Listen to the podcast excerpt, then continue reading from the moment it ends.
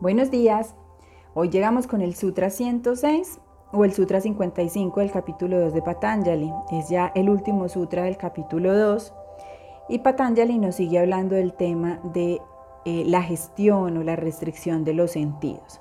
Recordemos que ayer nos, nos estaba incitando a desarrollar prácticas para tener conciencia sobre realmente qué hacemos con los sentidos y cómo eso que hacemos o en lo que queremos enfocar nuestra atención a partir de esos cinco sentidos, pues es lo que genera las experiencias que nosotros tenemos y la realidad que nosotros valoramos o validamos. Entonces hoy nos dice que después de practicar esa restricción de los sentidos, pues nos dice, luego debes mantener el dominio supremo de los sentidos. Y en este último verso del segundo capítulo, que trata de la sadhana. Recuerda que la sadhana es el camino de la realización y es una práctica espiritual que tú haces constantemente día a día. Patanjali nos extiende sobre lo que da el dominio sobre los sentidos, pero podemos deducir por su posición al final de este capítulo que esto es el trampolín para el siguiente capítulo que trata de los logros, los siddhis o yo los llamo los dones superiores. Y nos dice, conforme nos retiramos de las perturbaciones del mundo exterior, nuestro mundo interior se vuelve tranquilo y nuestra naturaleza más pura. Comenzamos a ver las cosas como son y no como quisiéramos que fueran. Nos volvemos como niños en nuestra inocencia y espontaneidad. No queremos nada, estamos contentos con todo tal como es. El Tiro Mantiram contiene 10 versos sobre el tema de la restricción de los sentidos comenzando con el verso 578 que dice, paso a paso practica la restricción de la mente y mira hacia adentro. Uno a uno verás dentro lo bueno abundante y quizá puedas encontrar al Señor. Aquí ahora abajo, aquí en el antiguo Veda, busca todavía en todas partes. En versos posteriores se menciona que centrando la concentración de uno en el cuerpo en diferentes centros permitirá el despertar de la kundalini y de varias experiencias que conducen a la unión con el Señor. Y en el último verso, que trata de la restricción de los sentidos, el Tirumantirán señala, en el acto de pratyahara, o sea, de la restricción de los sentidos, todo el mundo será visionado. Libérate de la despreciable oscuridad y busca al Señor, si tus pensamientos son firmemente centrados, verás la luz divina y por tanto serás inmortal. Esto enriquece a la vez nuestra comprensión sobre cómo practicar y sobre los resultados que pueden anticiparse. Entonces nos dice en la práctica que en meditación, pero también fuera de meditación, a lo largo, durante, a lo largo y durante todo el día, nos invita a practicar el no querer nada estando contentos con todo tal como es. Qué lindo. Eh, aquí mi frase célebre, todo está en orden. Eh, es verlo todo, ver las experiencias, ver las situaciones, ver las personas y no llevarlas a ese tema de valoración bueno o malo, sino simplemente verlas y decir, ok, ahí están, tienen algo que enseñarme, tienen algo que mostrarme o tienen algo que regalarme.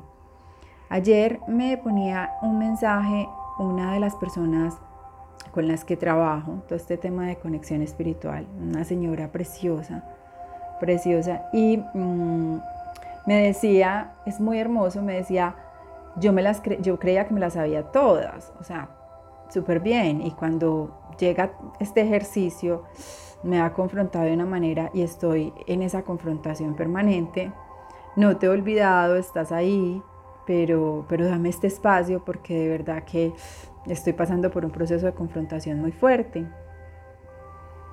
Entonces yo le decía que no se preocupara, que era un examen, que nosotros pues estábamos en una, en, en una escuela, realmente vinimos a aprender y digamos que para mí el propósito del alma, el propósito superior del alma es precisamente aprender en una vida una o dos de las cualidades de Dios, porque son muchas.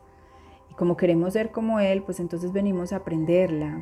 En algunas vidas será el amor incondicional, en otras vidas será el servicio, en otras será la entrega, en otras será tal vez eh, la compasión. Bueno, son muchas y es maravilloso.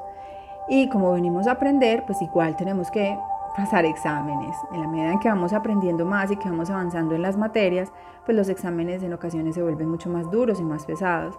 Pero también le decía, disfrútate el presentar el examen, no tengas miedo. Si no lo pasas, no hay rollo, lo puedes repetir cuantas veces desees. No hay fecha límite ni caducidad del examen, tú lo puedes repetir.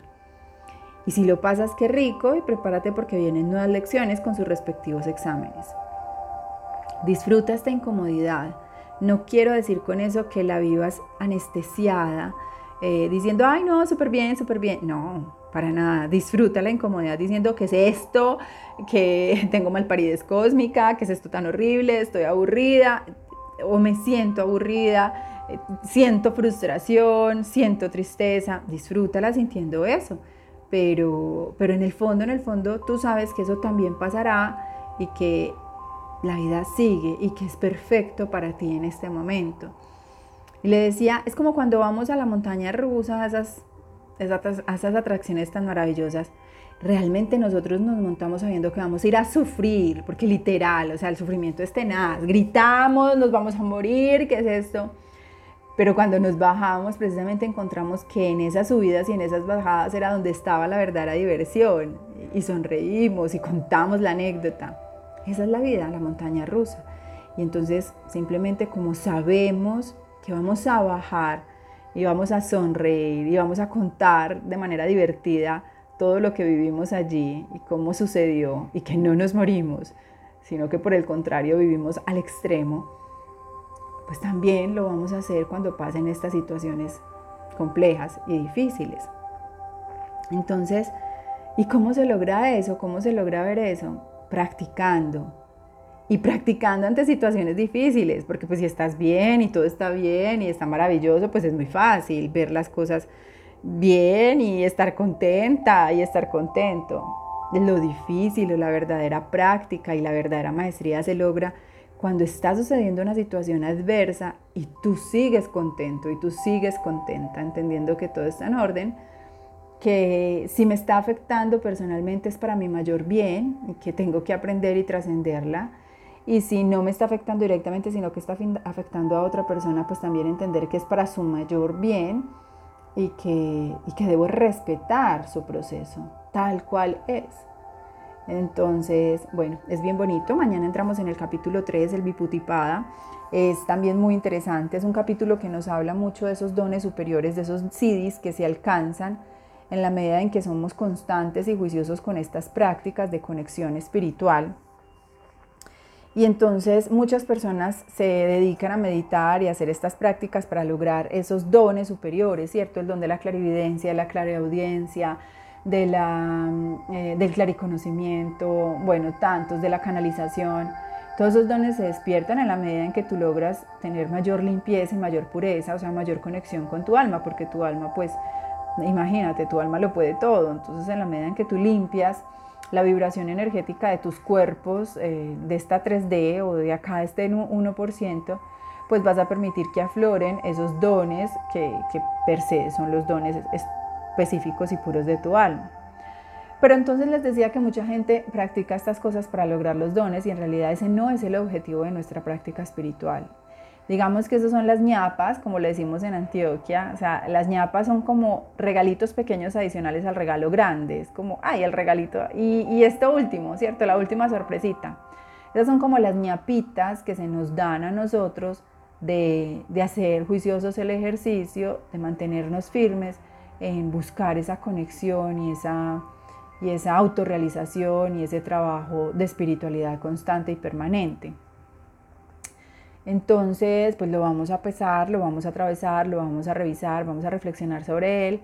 Eh, y me gusta que, puedan también ver que, todas estas prácticas los pueden llevar y las pueden llevar a, manifestar no a desarrollar, porque ustedes ya los tienen, a manifestar esos dones superiores y especiales que ya tienen y que, que son regalo que tienen por derecho propio y divino, pero, pero sí enfatizándoles que, que no es el objetivo de nuestra práctica, que los recibimos como regalos que nos fueron dados, incluso antes de nacer, que los recibimos y los ponemos al servicio de los demás, y que no es para engrosar el ego ni para engrosar la, eh, eh, superficialidad, no, es, es para, para servir, los tenemos para ponerlos al servicio de los otros y de la humanidad. Eh, y no con eso estoy diciendo que entonces no podamos generar recurso económico a partir de ellos. Pues claro, acuérdense que hay una ley de equilibrio que, que habla que debemos sintonizar el dar y el recibir. Eh, y eso, bueno, tiene mucho que ver con Cábala. De pronto en otro espacio les cuento eh, sobre eso. En Instagram, de hecho, es un live, sobre eso, bien lindo.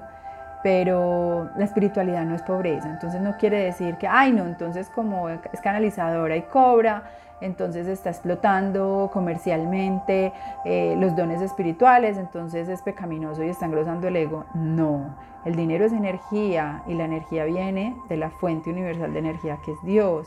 Eh, la forma en cómo lo usemos eh, es, lo, que, lo que puede llevar a, por un camino de vibración baja al ego o de vibración alta al alma, pero, pero espiritualidad no es pobreza.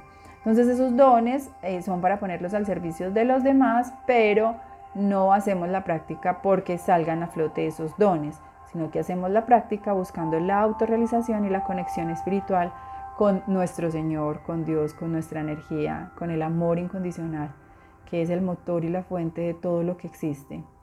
Entonces, bueno, los invito a estar contentos independientemente pase lo que pase y acordarse de eso, todo está en orden y todo lo que pasa es por mi mayor bien y todo lo que pasa es por tu mayor bien.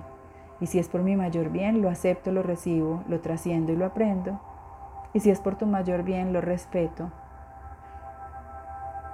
y lo dejo suceder tal cual debe suceder.